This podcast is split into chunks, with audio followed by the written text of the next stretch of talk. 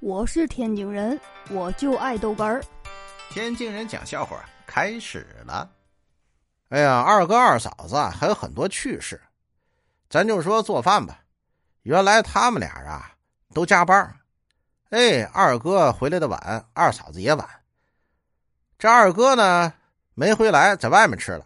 跟二嫂子说：“哎，你到家了自己弄一口啊，呃，等我回家。”然后啊。二哥回来了，就看见二嫂子端着碗面条蹲在脚底下，那一边哭啊一边吃。哎呀，二哥吓一跳啊！怎么了？怎么了？受气了？没有，没有。你哭什么呀？我我自己做的面条太难吃了，可是我饿呀，我只能这么吃啊！哎呦我去，这这多难吃！哎呦我的妈！我是天津人，我就爱豆哏儿，欢迎继续收听。